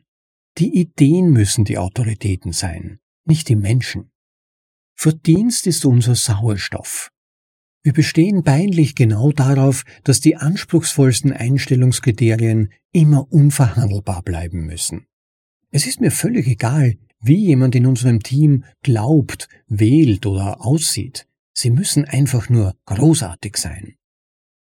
Ein Zitat Bei einer Weiterbeschäftigung oder Beförderung muss die Bequemlichkeit, die Freundschaft vermieden werden. Bei keiner Entscheidung darf die Vermeidung von Härten berücksichtigt werden, mit denen der Bewerber konfrontiert werden könnte, wenn eine positive Entscheidung nicht getroffen wird. Positive Entscheidungen sollten nicht mit der Begründung getroffen werden, dass die Beweise für eine negative oder positive Einschätzung der künftigen Leistungen nicht ausreichen. Die Unzulänglichkeit solcher Nachweise ist ein Hinweis auf die unzureichende Leistungsfähigkeit des Bewerbers. Es ist darauf zu achten, dass die Rechte des Dienstalters bei der Beförderung nicht berücksichtigt werden. Es sollte nur die Qualität der Leistung berücksichtigt werden und das Alter sollte außer Acht gelassen werden. Ende des Zitats. Diese Passage stammte aus den Criteria of Academic Appointment des University of Chicago Faculty Committee von 1970, könnte aber genauso gut aus dem heute nicht mehr existierenden Stone Ridge Recruiting und Retention Manual stammen. Ich darf. Teil 2 Wir haben nie eine Personalabteilung gehabt und werden auch nie eine haben. Ich bevorzuge den gesunden Menschenverstand. Ich bin auch davon überzeugt, dass keine Personalabteilung einen großen Anteil daran hat, dass wir im Jahr 2023 die Statistik erreicht haben, die mir am wichtigsten ist und die ich nie als selbstverständlich ansehen werde. Unter ein Prozent freiwillige Fluktuation. Angetrieben von echtem Medialismus und grenzenlosem Optimismus habe ich die Obergrenze meiner Einschätzung des Potenzials der Menschen, mit denen ich zusammenarbeiten darf, noch nicht gefunden. No HR gibt uns die Freiheit davon zu träumen, wie gut wir uns gegenseitig behandeln können. Und wir haben eine Off-Market-Politik. Wir messen den Urlaub nicht und ermutigen zu viel davon. Wir bieten unbegrenzten Mutterschafts- und Vaterschaftsurlaub und ermutigen unsere Mitarbeiter nachdrücklich, sich viel Zeit zu nehmen, um diese magische Zeit mit ihrer Familie zu genießen. Wir zahlen für Weiterbildungsprogramme, die unsere Mitarbeiter in Anspruch nehmen können, und wir führen jährlich eine detaillierte Wettbewerbsanalyse durch, um sicherzustellen, dass wir die unserer Meinung nach branchenweit besten Reise- und Speseregelungen haben. Wir erwarten einfach, dass unser Team die Großzügigkeit des Unternehmens respektiert, wenn sie reisen. Das tun sie auch. Bis Anfang dieses Jahres war meine persönliche Lieblingsrichtlinie unsere Trauerfallrichtlinie. Wenn ein Familienmitglied eines Mitarbeiters stirbt, tritt unser Team von Verwaltungsassistenten kollektiv in Aktion, um bei der Reiselogistik für den Mitarbeiter und alle Angehörigen zu helfen, die an der Beerdigung teilnehmen wollen. Das Unternehmen besteht auch darauf, alle Reise- und Unterkunftskosten für alle teilnehmenden Familienmitglieder zu übernehmen. Stellen Sie sich einen nicht leitenden Angestellten von Stoneridge vor, der in einem fernen, vom Krieg zerrissenen Land mit einer großen Familie aufgewachsen ist und nur von seiner Großmutter aufgezogen wurde, die gerade verstorben ist. Unsere Richtlinie könnte den Unterschied ausmachen, ob er und seine gesamte Familie der Verstorbenen persönlich die letzte Ehre erweisen können, oder ob sie sich aussuchen müssen, wer mitfahren darf. Die privaten Briefe, die ich danach von betroffenen Familienmitgliedern erhalten habe, gehören zu meinen wertvollsten Besitztümern, auch wenn sie natürlich nicht der Grund für diese Richtlinie sind. Anfang dieses Jahres hat sich meine Lieblingsrichtlinie geändert. Bei einer Firmen-Happy Hour im Frühjahr hörte ich zufällig, wie ein Star aus unserem Betriebsteam mit einer Gruppe von Kollegen über die Kosten des Studiums sprach. Der frisch gebackene Vater von zwei Kindern, fünf und drei, sagte, ich würde meine Kinder gerne auf das College schicken, auf dem ich war, aber das kostet jetzt 80.000 Dollar pro Jahr.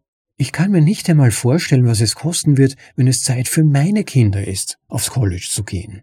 Meine Frau und ich diskutieren schon jetzt darüber, dass wir uns das nicht leisten können. Als ich an diesem Abend nach Hause ging, dachte ich über das Gehörte nach und hatte eine Idee. Was wäre wenn, dachte ich. Ein paar Monate lang spielte ich mit dem Gedanken und sprach nur mit meiner Frau, meiner Assistentin und einem Kollegen darüber. Sie alle waren völlig schockiert, unterstützten mich und stellten mir am Ende die gleiche Frage. Können Sie sich das leisten? Ich war mir ziemlich sicher, dass wir es uns leisten können.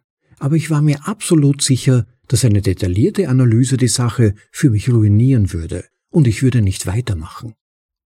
Bei der nächsten firmenweiten Sitzung, nachdem ich fertig war, erzählte ich kurz die Geschichte von dem Gespräch in der Happy Hour, das ich belauscht hatte, und meine anschließenden Überlegungen.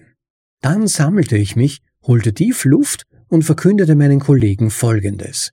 Für jeden, der mindestens zehn Jahre lang bei Stoneridge arbeitet, zahlt die Firma für das College ihrer Kinder. Ich fuhr fort, während die Emotionen im Raum hochkochten und die Ungläubigkeit meiner Kollegen in lebensveränderndes Erstaunen umschlug.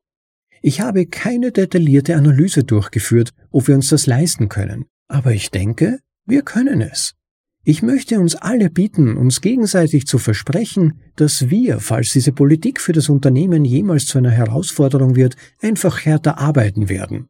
Schreie, Jubel, Tränen, ich verließ den Raum im Arm eines Assistenten, der mir den Rücken frei hielt, völlig überwältigt. Ich konnte nicht aufhören zu denken, ich darf das tun. Unsere Partnerschaft. Zu Beginn des Jahres 2024 sind unsere Tanks mit Energie, Dankbarkeit und Inspiration gefüllt. Wir sind innovativ und bereiten uns auf eine ungewisse Zukunft vor, um unsere Mission zu erfüllen finanzielle Sicherheit für alle. Stoneridge ist besonders stolz auf die 50-50-Partnerschaft, die wir mit Ihnen, unseren Investoren haben. Wir sind gemeinsam auf dem Weg. Sie stellen das notwendige Kapital zur Verfügung, um die bahnbrechende Produktentwicklung voranzutreiben und zu unterstützen.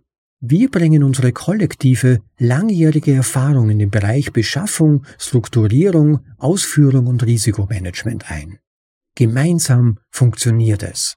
In diesem Sinne möchte ich Ihnen meinen tief empfundenen Dank dafür aussprechen, dass Sie in diesem Jahr die Verantwortung für Ihr Vermögen mit uns geteilt haben.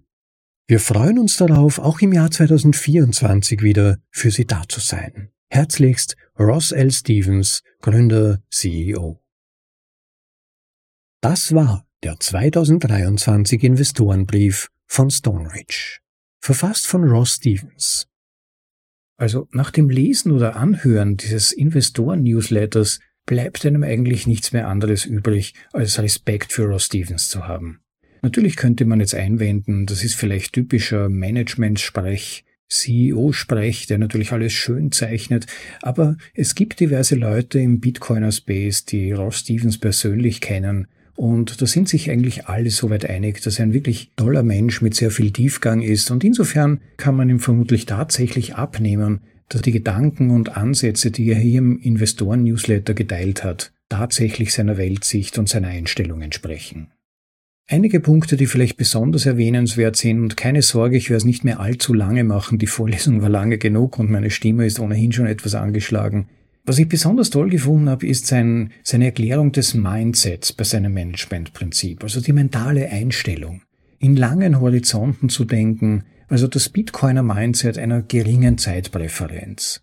Und da geht's dann nicht nur um Erfolge am nächsten Tag oder für kurzfristige Gewinn, die Mitarbeiter nach allen Regeln der Kunst auszuquetschen oder um ein paar Prozent höhere Zahlen für die nächste Aktionärssitzung, sondern um langfristiges Denken, das Unternehmen auf feste Beine zu stellen, eine visionäre Grundhaltung einzunehmen und sich Fragen zu stellen, die vielleicht erst in einigen Jahren oder sogar Jahrzehnten Relevanz erhalten könnten, gutes Risikomanagement zu betreiben. Also alles Dinge, die in unserer Fiat-Welt in der kurzfristige Gewinnmaximierung und räuberisches Denken nach Möglichkeit unter Ausbeutung aller Möglichkeiten des Cantillon-Effekts, also nach Möglichkeit in der Nähe der Europäischen Zentralbank oder der Fed zu sitzen und sich dann bei Totalversagen subventionieren oder retten zu lassen, natürlich immer unter politischen Zugeständnissen, die dem Zeitgeist entsprechen, aber in keiner Weise sich am Interesse der Menschen, um die es dabei geht, oder auch der Natur trotz vorgeblichem Interesse, die Welt zu retten, zu orientieren. Also mit anderen Worten ist das, was Ross Stevens hier beschrieben hat, ein für die unsere Zeit völlig ungewöhnlicher Managementstil. Ein ungewöhnlicher Stil, die Firma durch die Stürme des aktuellen Finanzsystems zu leiten, aber einer, der sich bislang bezahlt gemacht hat, und daran ist natürlich nicht zuletzt auch die Umstellung auf den Bitcoin-Standard der Firma verantwortlich. Aber bevor ich vielleicht später noch darauf zurückkomme, vielleicht ein weiterer Abschnitt, der mir sehr gefallen hat, ich zitiere mal, wenn ich darf, bin ich geerdet und dankbar. Wenn ich muss, macht mich das müde und verbittert. Also diese Einstellung, ich darf das, die finde ich so schön, richtig berührend in gewisser Weise. Diese, ich darf euch vorlesen, Leute, ich darf euch meine Gedanken mitteilen, ich darf teilen, was in mir vorgeht. Diese Einstellung finde ich so mächtig und so positiv weil sie in gewisser Weise die Welt um uns herum framed, also einen gewissen Blick auf die Welt erlaubt, einen positiven Blick, in dem ich handelndes Subjekt bin, in dem ich handlungsfähig bin. Das macht etwas mit uns in unserer Einstellung der Welt gegenüber. Wenn man diese Einstellung verinnerlicht, hat man plötzlich mit einem Mal viel weniger Stress, viel weniger Druck, viel weniger Frustration. Ich darf mit meiner Frau Zeit verbringen. Ich darf mit manchmal schwierigen Leuten diskutieren. Statt ich muss dieses oder jenes tun. Oder ich muss mich schon wieder genervt mit diesen Leuten herumschlagen. Das finde ich eine dem Leben gegenüber wirklich positive und dankbare Grundhaltung und auch so etwas völlig anderes als unsere häufig vorgefundene Einstellung, dass man so vieles muss, man muss so vieles schaffen, man muss sich ständig anstrengen, man muss aushalten. Also dieses Gefühl, ständig im Hamsterrad laufen zu müssen statt etwas für sich zu tun, statt die Zeit auszukosten, statt die positiven Aspekte unserer Lebenszeit wahrzunehmen. Ich glaube schon, dass man da auch vorsichtig sein muss und auf seine eigenen Grenzen achten muss bei all dem. Aber ich finde diese Grundhaltung so schön, nämlich die Grundhaltung einer Dankbarkeit dem Leben gegenüber und der Zeit, die man hat, aus der man etwas machen kann, Zeit, die man gestalten kann, in der man etwas bewegen kann. Und im Zusammenhang damit auch dieser weitere Satz aus seinem Text, Nichts, das wir in diesem Jahr erreicht haben, ist auf dieses Jahr zurückzuführen. Erfolg und Misserfolg sind nachlaufende Indikatoren. Und das ist eigentlich eine weitere schöne Strategie für langfristigen Erfolg, wo man seine Energie hinrichten kann, wenn man langfristig denkt, statt nur an extrem ambitionierte Ziele zu denken. Und dann muss man sich verbeißen und ständig schneller, höher weiterjagen, bis man dort ist sondern auch da wieder Langzeitvisionen zu verfolgen. Aber während man die verfolgt, sich daran zu erfreuen, was man hat, was man jetzt bewegen kann und dabei vielleicht eher eine Schritt-für-Schritt-Strategie zu verfolgen.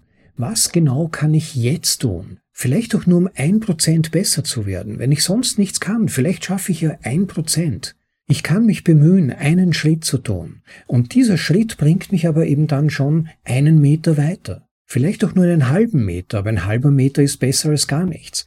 Ein Prozent weiterkommen. Und dann dranbleiben, vielleicht am nächsten Tag wieder ein weiterer Schritt.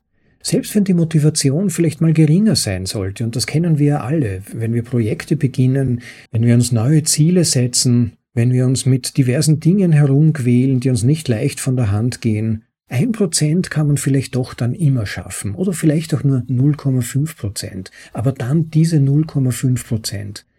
Und nach einigen Tagen blickt man dann zurück und siehe da, man ist um einige Prozent schon weitergekommen. Und vielleicht ist auch das das Leben, vielleicht ist das Leben nicht immer ständig in sieben Meilenstiefeln herumzulaufen und alles niederzureißen, sondern manchmal geht's halt schwer von der Hand oder manchmal geht's darum, einen schieren Berg zu erklimmen. Aber ein paar Schritte kann man immer tun, selbst wenn man dazwischen rastet. Und dann geht man wieder ein paar weitere Schritte. Und irgendwann einmal blickt man hinunter und ist erstaunt, wie weit das Tal schon entfernt ist. Also das Mindset, die innere Einstellung ist so wichtig. Fast möchte ich sagen, das macht vielleicht alles aus oder zumindest fast alles. Also schon eine weise Grundhaltung und viel Lebenserfahrung, die sich da zwischen den Zeilen von Ross Stevens erschließt. Ja, und dann natürlich der Abschnitt, der für uns Bitcoiner von ganz besonderer Bedeutung ist, der über den Bitcoin-Standard im Unternehmen. Ich lese da vielleicht nochmal vor. Seit 2017 ist der Bitcoin aufgrund meiner extremen Risikoaversion das Reserve-Asset von Stone Ridge. Wir sind Netto-Leerverkäufer von US-Dollar, was eine schicke Umschreibung dafür ist, dass wir uns netto Geld leihen, um Rechnungen zu bezahlen und Investitionen zu tätigen. Wir sparen in Bitcoin. Und dann hat er diese Statistiken angeführt, dass in den letzten ein, drei, fünf und zehn Jahren langfristige Fiat-Ersparnisse, wo sich die Gewinne durch die US Treasuries ergeben, eine kumulative Rendite von nur zwei Prozent dann minus 33 Prozent nach drei Jahren, minus 8 Prozent nach fünf Jahren, beziehungsweise 24 Prozent nach zehn Jahren erzielt haben. Und im selben Zeitraum, schreibt er, hat langfristiges Nicht-Fiat-Erspartes, konkret Bitcoin, eine kumulative Rendite von 156 Prozent, 46 Prozent, 1052 Prozent beziehungsweise 5569 Prozent erzielt. Also unglaubliche Zahlen. Steht in keinem Vergleich, vor allem wenn man die Inflation abzieht. Bei den Fiat-Ersparnissen, wenn man so bezeichnen möchte. Also welche Investition hierbei ist riskant? Welche ist durch Luft gestützt? Welche sollten wir schließen? Welche Investition ist diejenige, die wir eigentlich nicht brauchen? Eine wirklich gute Frage von Ross Stevens. Also wenn man so auf das Finanzgebaren der Firma blickt, bleibt eigentlich keine Frage offen. Man fragt sich eher, was machen sonstige CEOs, was machen sonstige Finanzmanager von Firmen? Wie können die rechtfertigen, nicht schon lange in einen Bitcoin-Standard gewechselt zu sein? Weil sie nämlich mit Anlagen in Fiat eigentlich nur Mini-Renditen oder sogar Verluste erzielen. Dieses Prinzip, wir sparen in Bitcoin und geben aber Fiat aus, wenn wir Ausgaben zu tätigen haben oder Investitionen tätigen wollen, ist meiner Ansicht nach ein hochintelligentes Prinzip, um einen Hedge gegen die laufende Entwertung des Fiat-Geldes zu haben. Natürlich muss jeder Finanzmanager, jeder CEO diese Entscheidungen autonom, selbstständig und auf eigene Verantwortung treffen, aber ich denke mir, je mehr Zeit vergeht und je länger Firmen in diesem stürmischen Ozean des Fiat-Geldes, in dem man ja eigentlich fast monatlich, mittlerweile schon wöchentlich mit Zusammenbruch des Systems rechnen muss, da sollten sich diese Leute wirklich überlegen, auf welches Boot sie setzen oder so ähnlich wie Schweinchen dick, setze ich dann auf das Strohgebäude, das jederzeit vom Wind weggeblasen werden kann, oder baue ich ein Haus, baue ich mit einem Bitcoin-Standard, baue ich ein solides Fundament und verfolge für meine Firma einen Langzeithorizont, um sie selbst durch die stürmischsten Gewitter führen zu können. Ja, je mehr Fiat wir herstellen, desto mehr Bitcoin kaufe ich. Man kann Bitcoin nicht drucken. Ja, und besser kann man es, glaube ich, nicht ausdrücken, was der zugrunde liegende Denkansatz dabei ist. Ein brillanter Abschnitt also über den Bitcoin-Standard und Ross Stevens spricht da aus eigener, ganz praktischer Erfahrung. Ist da nicht nur einfach ein Shield, irgendein Crypto-Manager mit einem Crypto-Fund, der von einem Bitcoin-Standard faselt, ein Lippenbekenntnis, aber selbst nichts tut, sondern schon im Jahr 2017 hat sein Unternehmen zu einem Bitcoin-Standard gewechselt. Ja, und die Zahlen des Unternehmens sprechen ihre eigene Sprache. Und auch was er zwischen den Zeilen vermittelt, die finanziellen Möglichkeiten, die die Firma hat, mal ganz unabhängig vom Tagesgeschäft, lassen schon erahnen, dass die Firma sehr gut aufgestellt ist. Und bei aller berechtigten Skepsis, die man solchen Berichten immer entgegenbringen muss, aber jeder von uns kann sich ausrechnen, wie ein Wechsel auf einen Bitcoin-Standard im Jahr 2017 sich auf die Rücklagen der Firma bislang ausgewirkt hat. Ja, und dann zu guter Letzt vielleicht noch eine kurze Erwähnung seines Abschnittes, der eigentlich, wenn man genau liest, aus der Cypherpunk-Mailingliste über Privatheit stammt. Und da schreibt Ross Stevens, in einer Welt, in der staatliches Geld zunehmend entwertet, zensiert und überwacht wird, steht Bitcoin für Optimismus, Fairness, Gerechtigkeit, Wahrheit und Schönheit. Als Geld des Volkes ist Bitcoin unaufhaltsam durch Grenzen, Abwertung, Zensur oder Massenüberwachung. Und dann der Schlüsselsatz, Privatsphäre ist notwendig für eine offene Gesellschaft im elektronischen Zeitalter, schrieb einmal ein sehr weiser Mann, wie er schreibt. Tatsächlich stammt diese Formulierung aus der Cypherpunk-Mailingliste. Und ich denke, da sind wir hier innerhalb der Europäischen Union mit den aktuellen Vorstößen in Richtung ja eigentlich im Prinzip Totalüberwachung der elektronischen Kommunikation. Das ist ja der feuchte Traum der Beamten und Funktionäre in der Europäischen Union, wie man hört und liest. Da gibt's massive Vorstöße in diese Richtung, in Richtung digitale ID, automatisierte Zensur des Internets durch AI, also durch künstliche Intelligenz, massiven Druck auf die Unternehmen, die elektronische Kommunikation bereitstellen. Und was all diese Politiker entweder nicht beachten oder was ihnen vielleicht auch völlig egal ist, im Grunde genommen, ist, dass eben Privatsphäre notwendig für eine offene Gesellschaft ist. Menschen brauchen die Möglichkeit und auch die Wissenschaft, last but not least, braucht die Möglichkeit, sich offen austauschen zu können. Es braucht offenen Diskurs und es braucht Privatsphäre, damit man überhaupt sich mal Gedanken machen kann, damit man Gedanken ausformulieren kann. Auch um sich vor Totalitarismus und Gewalt schützen zu können. Wenn wir keinen Raum mehr haben, in dem wir frei und unzensiert denken können, dann ist es auch mit unserer Intimität und Autonomie sehr rasch vorbei. Ja, Privatheit ist im Prinzip ja sogar die Grundlage von Intimität, Autonomie und Freiheit. Man könnte im Prinzip Privatheit als Sauerstoff der Freiheit sehen. Sie ermöglicht uns die notwendige Distanz zwischen den einzelnen Menschen, die aber gleichzeitig zum würdigen Menschsein genauso gehört wie die Nähe der Gemeinschaft. Wir müssen selbst in der Lage sein, uns zu entscheiden, was wir über uns preisgeben und was wir lieber für uns behalten. Wenn alles, was wir sind, alles, was wir denken, alles, was wir empfinden, vielleicht sogar Dinge, die uns gar nicht recht sind, über uns selbst, die uns mit Scham erfüllen, Dinge, die wir erst verarbeiten müssen, wenn nichts davon privat bleiben kann, wenn man alles offenbaren muss, jeden auch noch so kleinen Gedanken, einer Gedankenpolizei gegenüber, die dann bewertet, was davon gut und was schlecht ist und uns vielleicht sogar strafen möchte dafür, was wir denken, was wir fühlen, dann sind wir keine freien Menschen mehr, dann sind wir schambesetzte, uns schuldig fühlende Wesen, die jener Macht, die darüber bestimmt, was gut und was schlecht ist, vollkommen ausgeliefert sind.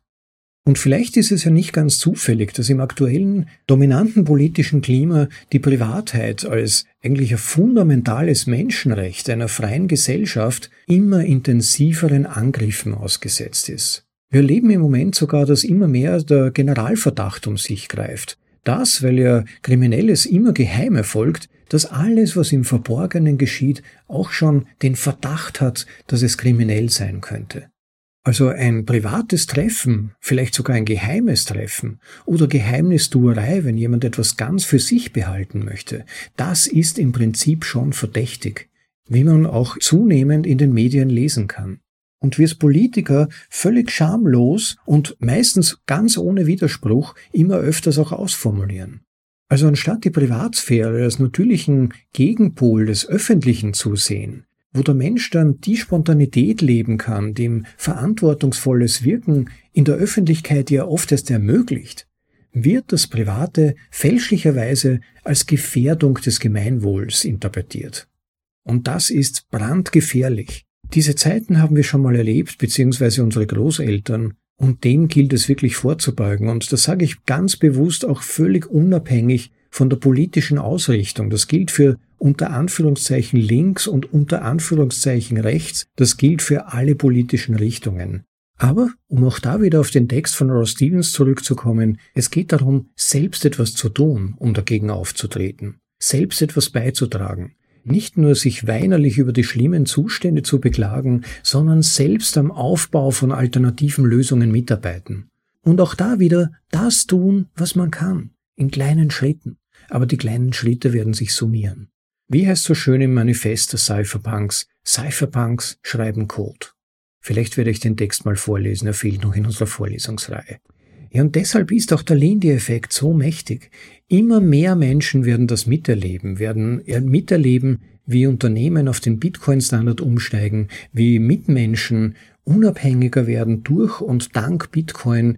Sie werden an uns sehen, wie wir leben, wie wir finanziell immer unabhängiger von der Fiat-Sklaverei werden, wie respektvoll wir aber auch mit unserer eigenen Zeit und der anderer Menschen umgehen. Da können wir Vorbilder sein, da können wir Beispiele für eine andere Grundhaltung als die, die im Moment dominant ist, werden. Es gab ja in unserer Vorlesungsreihe schon einige Vorlesungen zum Thema Orange Peeling, also zum Überzeugen anderer Menschen von Bitcoin, sie für Bitcoin einzunehmen, aber ich glaube eigentlich zunehmend, dass es viel relevanter ist, wie wir selbst auf andere wirken. Wenn wir nur so wirken, als wären wir alle nur geldgeil, warten nur auf den nächsten Lambo und lesen ständig nur über den Bitcoin-Kurs und teasen dann andere mit dem aktuellen Bitcoin-Preis, dann glaube ich, macht das nicht so einen guten Eindruck, sondern wo andere Leute wirklich beeindruckt sind und sein können, ist, wenn unsere Lebensführung etwas repräsentiert, das sich abhebt vom aktuellen gesellschaftlichen Mindset, das vorherrscht. Längerfristiges Denken, ethische Grundhaltung und einen respektvollen Umgang mit unserer Zeit und mit der von anderen Menschen. Ja, und damit möchte ich es für heute wieder mal abschließen. Wer bis hierher durchgehalten hat, ebenfalls großen Respekt. Es war eine lange Vorlesung. Ich hoffe, es hat sich für euch ausgezahlt, dran zu bleiben bis hierher. Wenn es euch gefallen hat, dann bitte unterstützt den Aufwand und die Zeit, die ich in die Vorlesungen, in die Übersetzungen, Aufnahmen und Nachbearbeitungen stecke. Schickt ein paar Sets, haltet euch ans Value for Value Prinzip, wenn ihr Wert erfahrt, bitte auch Wert zurückgeben und da ist es eben ganz willkommen, einfach Sets zu schicken. Im Begleittext zu dieser Vorlesung findet ihr dazu einige Möglichkeiten, ebenfalls auf unserer Website bitcoinaudible.de, wo unten, ganz unten auf den Seiten ein Link für Unterstützungsmöglichkeiten sich befindet. Da einfach mal reinschauen. Es gibt sowohl nicht monetäre als auch monetäre Möglichkeiten. Wählt einfach etwas davon aus, das euch angemessen erscheint und es würde mich sehr, sehr freuen, da auf die eine oder andere Art auch Wert zurückzuerhalten.